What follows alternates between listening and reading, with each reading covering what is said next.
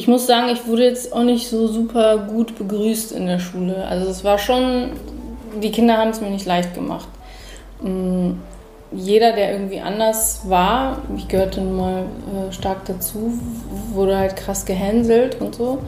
Äh, oder getestet, sage ich mal. Und ähm, ich habe gemerkt, für mich ist es immer eine Option, ähm, mich irgendwie in so eine Fantasiewelt zu flüchten. Willkommen zu What's Your Story. Mein Name ist Nilufa. Worum es geht in What's Your Story? Eigentlich ist hier das drin, was auch draufsteht. Es geht um bewegende Geschichten von inspirierenden Menschen. So wie diese Geschichte heute. Ruth Maria Renner, so heißt Miss Platinum mit ihrem bürgerlichen Namen. In Rumänien geboren, siedelte sie im Alter von acht Jahren mit ihren Eltern nach Deutschland. 2007 macht sie mit dem Song Give Me the Food große Wellen.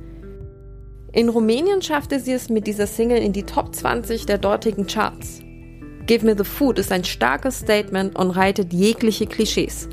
2019 hat sich Miss Platinum künstlerisch fast um 180 Grad gedreht. Und dennoch ist sie sich im Kern treu geblieben. Ich traf sie und ihren Babybauch in Kreuzberg auf ein kühles Wasser und ein intimes Gespräch. Miss Platinum? Mhm. Darf ich dich Ruth nennen oder möchtest du Miss Platinum genannt werden? Mm, du kannst mich Ruth oder Miss Platinum nennen. Was ist denn so geläufig? Weil eigentlich möchte ich mit Ruth sprechen. Und dann auch was über. Also eigentlich kann man die voneinander unterscheiden so? Ja, mm. ne?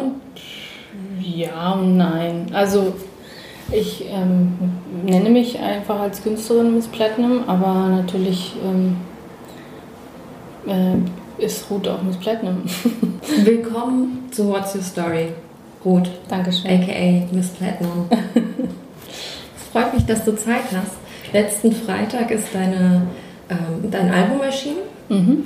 Ähm, ist eine Co-Produktion mit, äh, wie, wie spricht man es aus? Ben Basasian. Ben Basasian. Mhm auch eine große, große Name in, in Sachen Produktion mit über Haftbefehl. Die mhm. Achse ja. kennt man. Ähm, allerdings ist dieses Album, was du gemacht hast, nicht das, was man sonst so von dir kennt. Es ist äh, viel, sag jetzt mal, orchestraler, ähm, fast schon kineastischer. Ähm, was mich aber in meinem Podcast interessiert, ist, eine Entwicklung, der Prozess zu so solchen Veränderungen. Du hast 2015 dein letzten Album gehabt und mhm. da warst du, hast du noch auf Deutsch gesungen. Was ist seitdem passiert? Bis jetzt zu diesem Album und der Entschluss, dass dieses Album so wird, wie es wird? Äh, es gab keinen, also es gab keinen bewussten Entschluss dazu, sondern es ist wirklich einfach passiert in in, innerhalb dieser ähm, Jahre ähm, hat sich das so entwickelt und das fing damit an, dass ich nach dem äh, Album Ich war hier angefangen habe, ähm, eigene Demos aufzunehmen, komplett alleine. Ähm, früher habe ich viel auf, wenn ich mit Produzenten gearbeitet habe, hat es meistens so begonnen, dass ich Beats bekommen habe oder Beatskizzen und dann zu Hause oder im Studio oder wo auch immer ähm, äh, angefangen darauf Songs zu schreiben.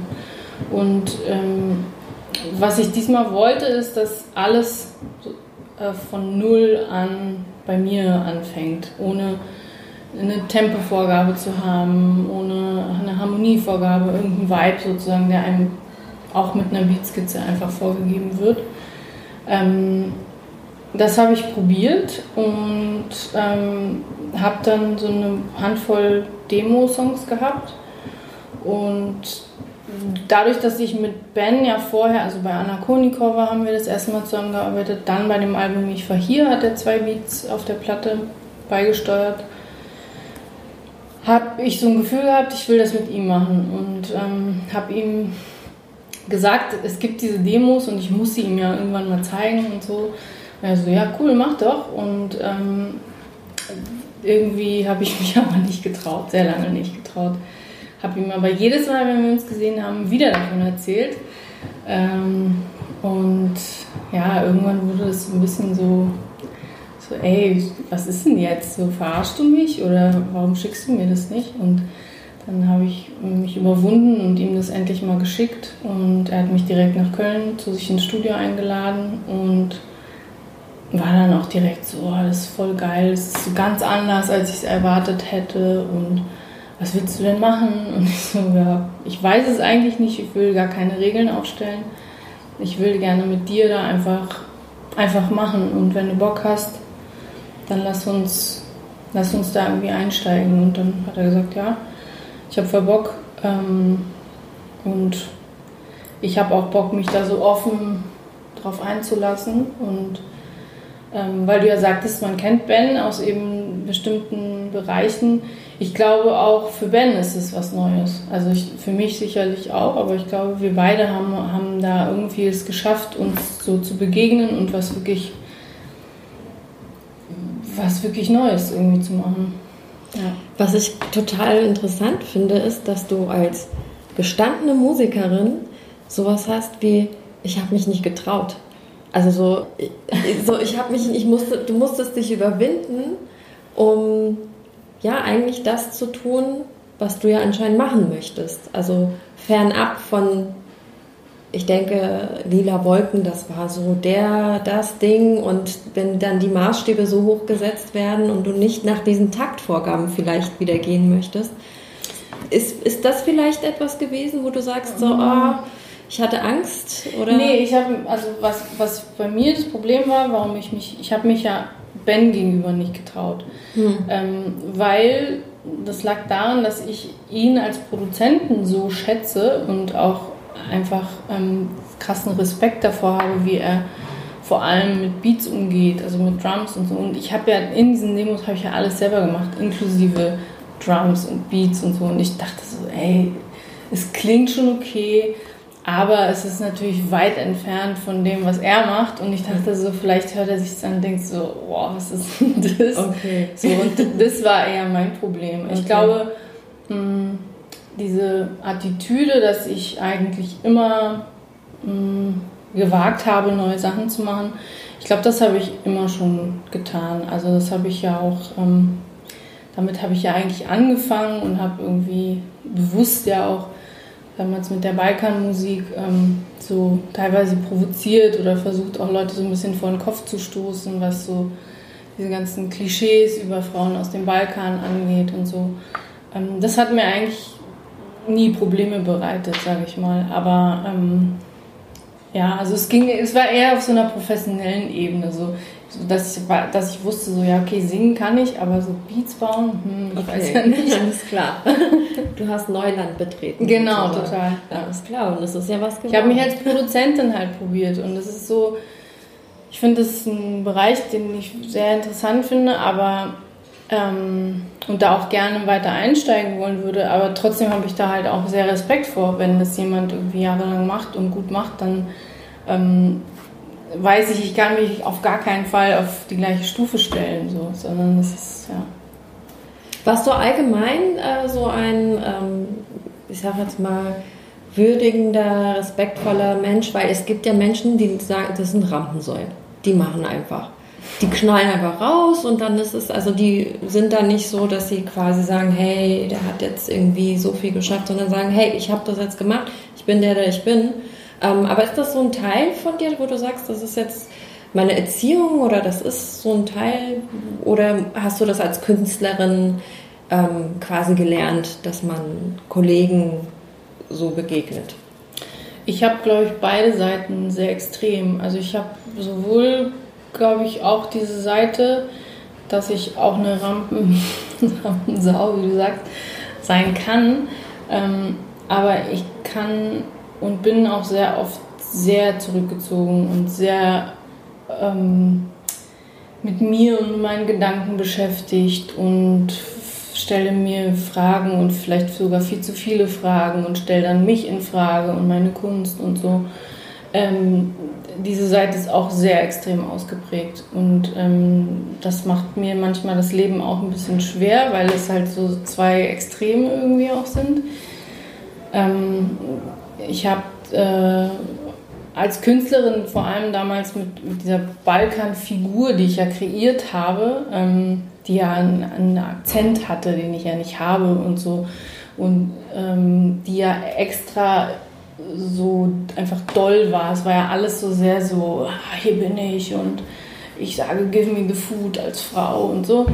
Ähm, dadurch habe ich mich, das war schon bewusst so, weil ich wusste, es gibt halt diese super schüchterne Seite. Ich brauche irgendwas, um mich selber so aus der Reserve zu locken. Und dann irgendwann habe ich aber gemerkt, ich brauche das gar nicht mehr. Oder ich will das nicht. Ich will nicht mehr diese, diese ähm, Trennung haben zwischen einer Kunstfigur und ähm, der Musiker, die ich halt bin und habe das dann nach und nach eben abgelegt. Und ich glaube, wenn ich das mal so sagen darf, äh, irgendwie schließt sich so der Kreis bei, bei, dem, bei, dem, äh, bei der Platte The Opera, weil ich das Gefühl habe, ich war noch nie so frei und noch nie so, so offen und so komplett ähm, ohne jegliche Konzepte, ohne jegliche Fassade und einfach habe einfach nur gemacht, ohne drüber nachzudenken, so hm, muss man das aber so verpacken oder so, sondern einfach, das hat sich sehr, sehr gut angefühlt. Es fühlt sich auf jeden Fall, das hört sich auch sehr reif an. Hat's, hat's, also es, es ist ja eben so ein Prozess, also wo ich dann denke, ich habe mich ja gefragt, wir sind ja fast selber Jahrgang. Ich lasse das so stehen. Was auch immer das bedeutet. Google, wer will. Äh, ich wurde äh, dieses Jahr schon genullt. Ähm, aber ich würde es gerne wissen, ob sich Dinge bei dir auch so erwachsen manchmal anfühlen. Also ich habe das das erste Mal, dass ich sage, wenn ich zum Beispiel Freunden in Gesprächen höre oder wenn sie jetzt zehn Jahre Berufserfahrung zurückblicken, dann in so Gesprächen manchmal das Gefühl habe, so, oh, ist das erwachsen? Aber dann wiederum diese Reife dann in gewissen ja, Sachen, die man macht, dann so Souveränität, dann eben dann doch wieder was Schönes ist. Wobei Erwachsensein ja nicht immer negativ ist, aber wie fühlt es sich für dich gerade so an? Ja, es fühlt sich vor allem, ich weiß nicht, ob ich es erwachsen nennen würde, es fühlt sich aber an wie ein Ankommen irgendwo, an einem Punkt, wo es gerade sehr gut ist. Also so, ähm, wo immer, immer mehr Dinge abfallen, über, wo ich auch einfach merke, das ist Ballast, den ich, auf den ich keinen Bock mehr habe. Dinge, über die man halt früher immer so nachgedacht hat. Ja, ähm, äh, als äh, Teenager habe ich halt wahnsinnig viel darüber nachgedacht, was andere über mich denken und ähm, das hat mich sehr geprägt und auch weil ich irgendwie mich nicht so richtig zu zu irgendeiner bestimmten Gruppe dazugehörig gefühlt habe und so. Und ähm, ich ähm, finde das total angenehm. Je älter ich werde, immer weniger darüber nachzudenken mich selbst als so zu begreifen, wie ich halt bin. Egal, was, ob man das erwachsen nennt oder nicht erwachsen oder wie auch immer. Und ich weiß, das ist sicherlich so ein, das kann sein, dass es irgendwie so ein Reifeprozess ist. Ja. Was würdest du deinem Teenie-Ich jetzt mit auf den Weg geben? Zeitreise. Ja, ähm, es ist schwer zu sagen, weil natürlich weiß ich ja auch zu schätzen, dass ich nur so deswegen jetzt bin, weil ich damals so war und weil ich Dinge auch damals irgendwie auf eine gewisse Art und Weise zugelassen habe und vielleicht, klar, habe ich es mir auch manchmal selber schwer gemacht, aber muss ja nicht sein, dass du irgendwas bereust. Einfach nur so ein, so du guckst dich jetzt dein Teenie ich ins Gesicht und ich würde, ich würde mir wünschen, ich wäre damals oder ich würde meinem, meinem damals äh, damaligen Ich wünschen, entspannter einfach an Dinge ranzugehen. Ja. Aber wenn man es nicht kann, dann kann man es halt in dem Muss man vielleicht nicht. doch lernen. Ne? Ja. Ja. Ja. Ähm, ja, dein Background. Das hast du ja jetzt schon thematisiert, dass du dein Balkan-Klischees vorher eher überspitzt reingebracht hast. Mhm. Ähm, dennoch die Bilder, die man jetzt von deinem aktuellen Album sieht, die Videos, ähm, das Thema ist irgendwie noch da. Also was ich echt total schön fand, war diese Gewänder, die ihr oder die du anhast, dieses schöne Kleid und auch, gibt es diese Kopfschmuck, diesen Kopfschmuck, diesen viereckigen äh, mit den Netzen dran, gibt es den wirklich? Oder ist das mm. wirklich so ein Kunstding? Nee, gewesen? das ist ein Kunstding. Das ist eine, eine Schmuckdesignerin aus Berlin, mit der ich zusammengearbeitet habe bei dem Album. Und wir haben uns kennengelernt für das ähm, Fotoshooting, wo auch das Cover entstanden ist. Und da hat sie mir so ein paar Sachen eben gegeben, unter anderem dieses Kopfteil, was ähm, Marry Me heißt es, glaube ich, bei ihr. Mhm. Und ähm, mich hat das aber eher an so japanische Kunst erinnert. Ja. Und ich ähm, trage ja auch sehr viel Kimonos und ähm, komischerweise passt aber auch diese, dieses japanische, asiatische in diese Balkanwelt ganz gut rein. Ähm, ja. ja. also insofern, du, du hast es nach wie vor drin. Ähm, das ist ja natürlich dein Background, das ist, bist du und ja. ähm, Gehen wir jetzt mal noch mal noch weiter zurück, als Ruth noch äh, hier in Berlin angekommen ist und sich orientiert hat.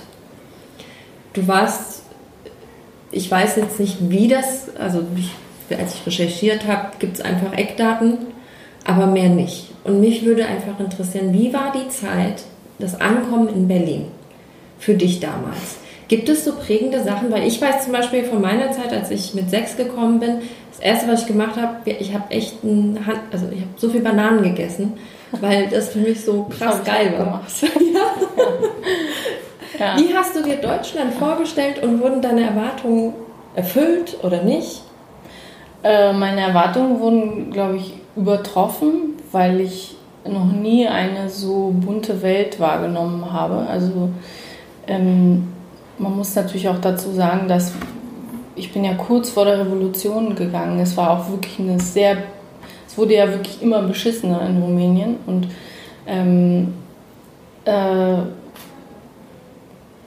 es war einfach so, auf mich prallte irgendwie so, so ein, so ein auch so dieses, ähm, diese Konsumwelt prallte auch total auf mich ein. Also für mich oder für uns als ganze Familie war Einkaufen das größte Erlebnis. Einfach nur so vor dem Regal stehen und irgendwie so 30 Joghurtsorten sich angucken, wo in Rumänien, da standest du irgendwie eine Stunde in der Schlange und dann gab es halt einfach gar keine Milch oder keinen Joghurt mehr. Das war es dann halt für den Tag so.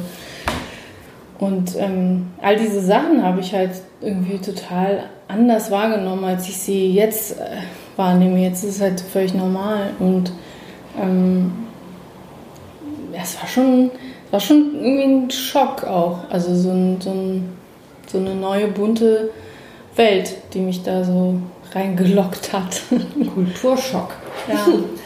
Und dann bist du hier zur Schule gegangen. Wann waren so die ersten Anzeichen, dass das was mit, der, mit Musik und dir was werden könnte? Mm, naja, also ich muss sagen, ich wurde jetzt auch nicht so super gut begrüßt in der Schule. Also es war schon, die Kinder haben es mir nicht leicht gemacht.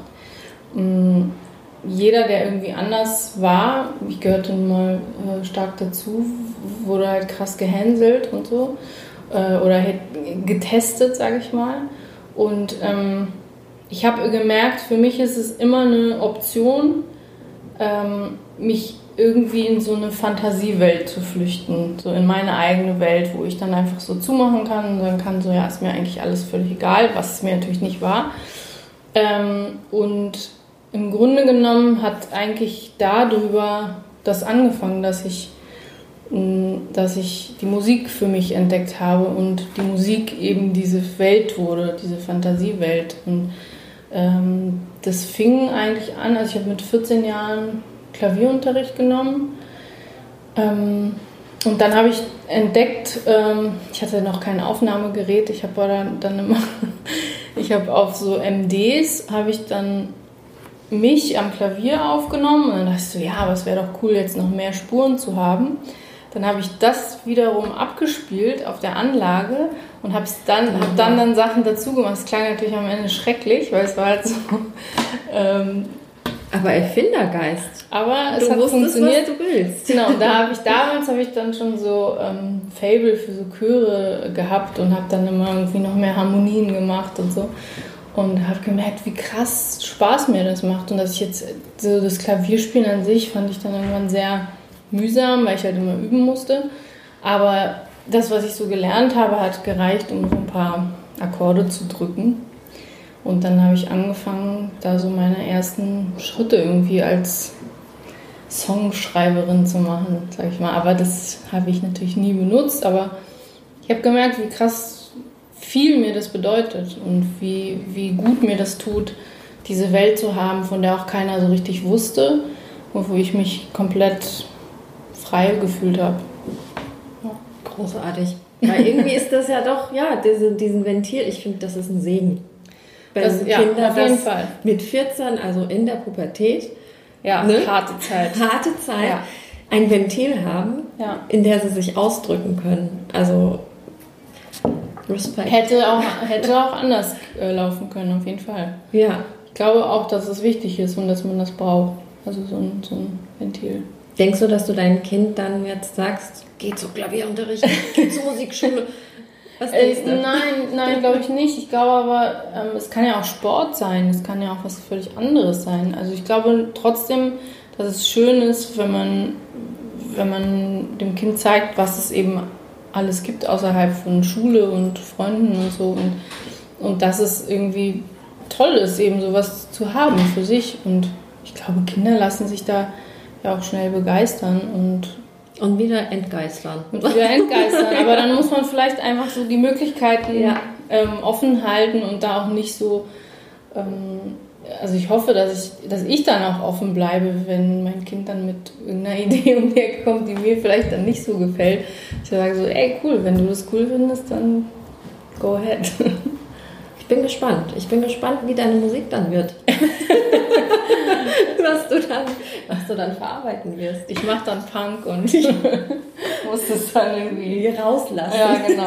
ja, die Teenagerzeit. Das wird schön. Ich sag dir, das wird schön. Ähm, genau, jetzt waren wir bei den, ich sag jetzt mal in der Kinderstube. Der Moment, als es serious wurde. Wann war der?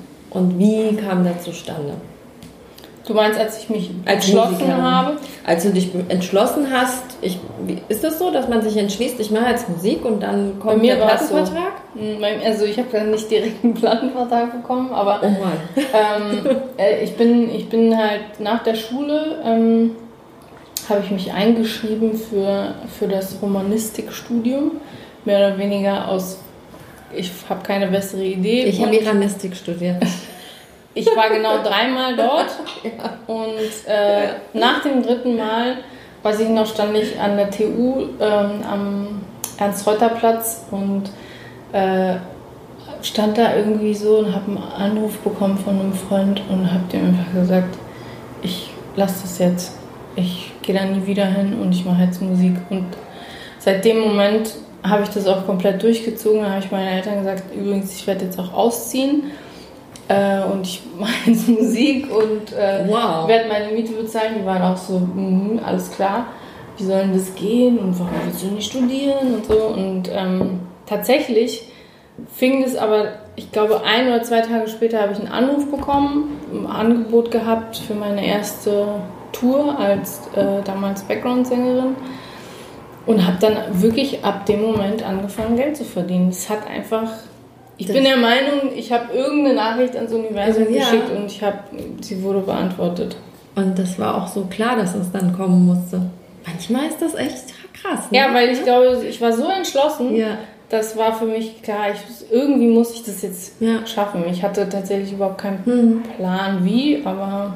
Ich habe ja die Theorie, dass Menschen, die Kunst machen, sehr in Kontakt mit sich selbst sind und deshalb intuitiv oft spüren, was für sie gut ist und was nicht. Das kann sein, ja. Weil diese, dieser Dialog und Reflexion, die ist ja in der Kunst oder vor allem Musik und Singen und man ist ja ständig dabei. Das, ja, das, das ist stimmt. Das habe ich erst später eigentlich auch begriffen, was es eigentlich bedeutet zu singen und ähm, was für ein krasses Instrument das auch ist, weil es ist ja, schnallst dir ja nicht irgendwie noch ein Instrument vor deinen Körper sozusagen, wie eine Gitarre mhm. oder was ähm, das jetzt überhaupt nicht mindern soll, aber ähm, ich finde es schon selber auch immer wieder krass, wie viel Kraft da einfach auch entsteht, so wenn, wenn Musik durch deinen eigenen Körper geht. Zumal du auch echt eine krasse Stimme hast. Vielen Dank. Das ist echt krass. Also äh, nicht äh, ohne weit, also deshalb wollen ja auch so viele Künstler mit dir zusammenarbeiten. Und ich denke, es ist ja auch nicht ohne, dass das direkt geklappt hat. Hattest du schon, als du dich entschlossen hast, Musik zu machen, hast du schon da Mus äh, Gesangsunterricht gehabt? Oder? Ja, hatte also, ich. Da, davor eigentlich schon. Also ja. dieses Intensive, ich hatte eigentlich nur ein Jahr sehr intensiv Gesangsunterricht, ähm, privat aber auch, also jetzt nicht an einer Schule. Diesen Gedanken gab es schon auch, Musik zu studieren.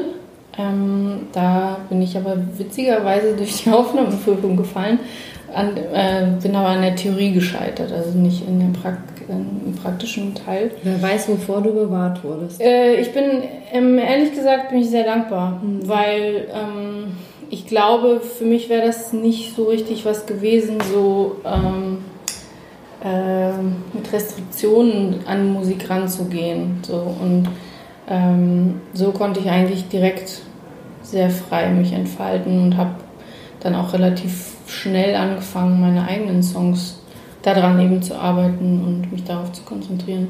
Zumal man sich fragen muss, was hättest du mit so einem Abschluss gemacht? Also, was, äh, ne? also ich meine, du machst ja deine Musik, du mach, ne? auf der anderen Seite heißt das ja irgendwo in der Kammer sitzen und ja, ja, das, das wäre so, ähm, meine Eltern haben mich dann immer gefragt, das wäre doch aber gut, dann hast du wenigstens einen Plan B. Ich bin nicht so der Plan B-Typ, leider. Ich war immer so, ja, ich habe keinen hab kein, keinen Nerv, mich mit Plan B zu beschäftigen, wenn Plan A noch nicht mal angegangen ist. Und dann habe ich gedacht. sehr schlau ist, also so vom Energie her? Eigentlich ja, genau, weil ich dachte halt auch so, wieso soll ich jetzt meine Energie darauf verschwenden? für den Notfall irgendwie mir was ähm, in der Hinterhand zu halten, lieber butter ich jetzt in, in das rein, was ich eigentlich machen will. Und ähm, das man muss aber dann auch wirklich immer wieder sehr konsequent sein, weil sonst funktioniert Plan A nicht. Also das musste ich auch in, in meiner Karriere immer wieder lernen, dass ähm, es immer wieder so, so Momente gibt, wo man sich wieder entscheiden muss und wieder entscheiden muss und ähm, sehr viele Abstriche auch machen muss. Aber das ist gut, wenn man irgendwie auch da wieder so sehr viel freischaufeln kann. Hattest du einen Moment in deiner Karriere, wo du gesagt hast, boah, ich schmeiß jetzt alles hin? Also das ungefähr nach jedem Album. Nach jedem Album, tatsächlich. ja. Aber auch so, dass es dein, also was ist das? Ist es, dass es dein Privatleben so sehr einnimmt? Ist es, dass es dich äh, persönlich schlaucht? Ist man komplett durch und durch mit allen Beziehungen überlastet? Oder was ist das, was einen so, ich sag jetzt mal so, an einen zerrt? Ich glaube, bei mir ist es die Frage, wie kann ich das jetzt schaffen, noch was Neues zu machen, was mich auch begeistert. So. Und das zermürbt mich manchmal so doll, dass ich denke, ich lasse es lieber, weil ich so einen Respekt dafür vorhabe, also vor, vor, der, vor Musik, vor Kunst, dass ich denke, so wenn ich eigentlich nur so halb was zu sagen habe, sollte ich vielleicht einfach lieber den Mund halten. Wow. bitte, auch wenn du was halb zu sagen hast, bitte komm damit raus. Es gibt genug, die noch nicht mal ein Viertel was zu sagen haben und einfach alles zuspammen. Wow. Hut ab. Also das ist wirklich ein sehr, sehr hoher Anspruch, den du hast. Ja. Ich finde, das hört man deinem aktuellen Album auch einfach an. Der ist so, kann man sagen, hohe Kunst. Da ist hohe Kunst drin. Ähm, da ist auch Mystik, mhm. christliche Mystik drin. Ähm, wie bist du, also ich meine, es ist jetzt schwierig zu fragen, wie bist du da hingekommen, aber spielt Religion eine Rolle für dich?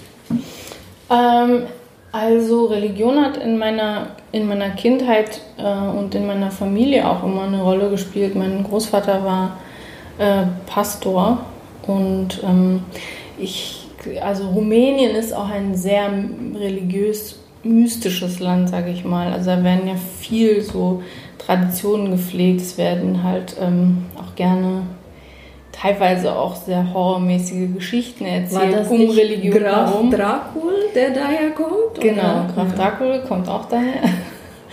ähm, da weiß man ja, also das ist ja auch so eine Geschichte, die so auf die Spitze getrieben wurde. Es gab ja wirklich diesen Vlad, den Fehler und man weiß aber nicht, hat er wirklich ein Feld von Menschen gefehlt oder waren es vielleicht nur zehn? Also es wurde dann halt eben so aufgebauscht, dass alle so riesen Angst vor dem hatten. Und ungefähr, ungefähr so habe ich irgendwann auch erlebt, dass mit Religion umgegangen wird. Dass einfach Religion ähm, auch etwas ist, was benutzt wird, um Menschen Angst zu machen. Und ähm, ich habe mich dann irgendwann äh, dazu entschlossen, mich davon abzuwenden, von Religion, weil genau, weil ich genau das, dieses Konzept finde ich einfach total bescheuert, ähm, dass man davor Angst haben sollte. Äh, mich fasziniert es aber auch. Also mich fasziniert die ähm, diese Bildsprache, auch wenn man in eine Kirche geht, dass, äh, dass Kirchen eben so, zumindest die meisten so gebaut sind, dass man sich als Mensch da ganz klein und oh, ich muss jetzt leise sein und es halt alles und oh Gott, die ganzen Figuren schauen auf mich herab und alles ist viel größer als ich. Ähm, das, das hat ja auch was von Theater und von ja, also von, von einer krassen Inszenierung. Das finde ich irgendwie das finde ich sehr faszinierend und das habe ich dann immer mal wieder so in die Texte ähm, mit reingebracht, ohne jetzt aber ähm, dadurch ein religiöses Statement zu machen. Wie gesagt, ich bin, bin da gar nicht. Gut, dass du es sagst. Jetzt hätten wir jetzt mal geklärt. Bin, bin, was das angeht, nicht religiös. Ich würde sagen, ich bin äh, spirituell vielleicht. Aber ja. das, was, das ist für mich was anderes. Ja, mit Kontakt zu deinen Wurzeln. So. Ja, irgendwie so. Ja, ähm, ab, also dieses Überspitzen, das haben wir jetzt in vielen Eckdaten oder Geschichten rausgehört. Autotune. Hm. Es ist noch nicht, also du benutzt Autotune mhm. und du benutzt Autotune auf einer, ich würde mal sagen, es ist schon ein bisschen drüber. Es ist nicht irgendwie so Autotune, wie man das kennt, dass da irgendwie die Stimme noch irgendwie in all ihrem Brand. So, es ist echt drüber. Und nicht, dass du sowas nötig hättest, aber du benutzt es als Stilmittel. Ja, ich benutze es auch als Instrument. Also ich, ich möchte meine Stimme, oder als ich für mich Autotune entdeckt habe, habe ich gemerkt, ich kann meine Stimme als neues Instrument wahrnehmen. Ähm, und das ist irgendwie was, was mich total begeistert hat, weil auf einmal für mich als Sängerin auch neue Möglichkeiten entstanden sind. Und ähm, so wie ich mit Autotune umgehe, ist, dass ich ähm, auch nicht, diese Spuren kann man nicht nachträglich wieder ent-Autotune, sondern die sind so, wie sie sind. Ich singe durch, durch ein analoges Autotune-Gerät und ähm, das macht, finde ich, auch was anderes, weil ich dadurch, ähm, ich höre das direkt so, wie es dann am Ende klingt und ich weiß, es ist auch nicht wieder rückgängig zu machen, sondern entweder ich benutze es so oder wenn, ich, wenn mir das nicht gefällt mit dem Autotune, dann muss ich es halt nochmal neu machen. Wie oft habt ihr es neu gemacht? Ähm, sehr, sehr selten eigentlich. Ja. Also ich bin sowieso Fan von First Takes. Ich okay. bin der Meinung, ähm, die ersten Takes haben einfach den das Gefühl, den Spirit, den ja. man braucht. Und je länger man sich mhm. da so kopfmäßig drauf einlässt, wird es nicht unbedingt besser. Ähm, aber ja, und dann, was ja, was viel auf der Platte äh, zu hören ist, sind ja so Chorgebilde aus Autotune und normaler Stimme. Und dann wird es halt irgendwann so eine Masse an Stimmen, die teilweise ja gar nicht mehr wie Stimme klingen, sondern wie, wie eine Orgel oder so manchmal. Und so bin ich da mit, dem Autotune umgegangen. Ja, auf jeden Fall ein sehr. Ich habe es heute beim Joggen gehört. es war ein sehr entspannter Lauf. Mein Puls war überhaupt nicht hoch und das hat echt Spaß gemacht. Ich denke, das werde ich öfter jetzt machen. Ah, das freut mich. Ja. Danke, dass du so offen warst. Danke, dass du mit mir Danke gesprochen dir. hast. Ich wünsche dir alles Gute. Vielen Dank. Für das, was dir bevorsteht. Eine schöne, heilige Zeit wünsche ich. Danke. Und ähm, ja, viel Erfolg für dein Release. Ist ja auch schön, Album zur Welt gebracht, dann das Baby. Es fühlt sich wirklich gut an, ja. ja. Also ich bin, äh, ich glaube, ich kann jetzt sehr viel beruhigter in, in, in diese Zeit mit dem Baby reingehen, weil ich einfach weiß, so, äh, das habe ich jetzt noch geschafft und es war, war mir sehr wichtig, dieses Album dieses Jahr noch rauszubringen. Und ähm, ab jetzt wird alles natürlich etwas schwerer planbar. Und deswegen ist es gut, dass, ähm, also zumindest in der ersten Zeit, deswegen ist es gut, dass wir das jetzt noch so gemacht haben und dass ich noch ähm, in dem Video sein konnte und und schwanger im Video. Schwanger im Video das festzuhalten und dann noch hinzufliegen mit, Attest und so. äh, und ja, also dass ich da nochmal so diese Erlebnisse jetzt haben konnte. Und jetzt kannst du deinem Baby das Album vorspielen, wenn es da ist. Das hat es ja mitgekriegt im Das hat es mitbekommen, ja. Das kennt es schon. war ein Teil des Entstehungsprozesses. ja, sozusagen. Probier es mal aus. Wenn es heult, dann spiel mal einen Song. Vielleicht reagiert es ja. Bestimmt, das kennt ja wirklich alles, alle Lieder. Ja. ja, euch alles Gute. Danke. Eine schöne Zeit Danke. und bis bald, hoffentlich. Ja, euch auch. Ciao. Tschüss.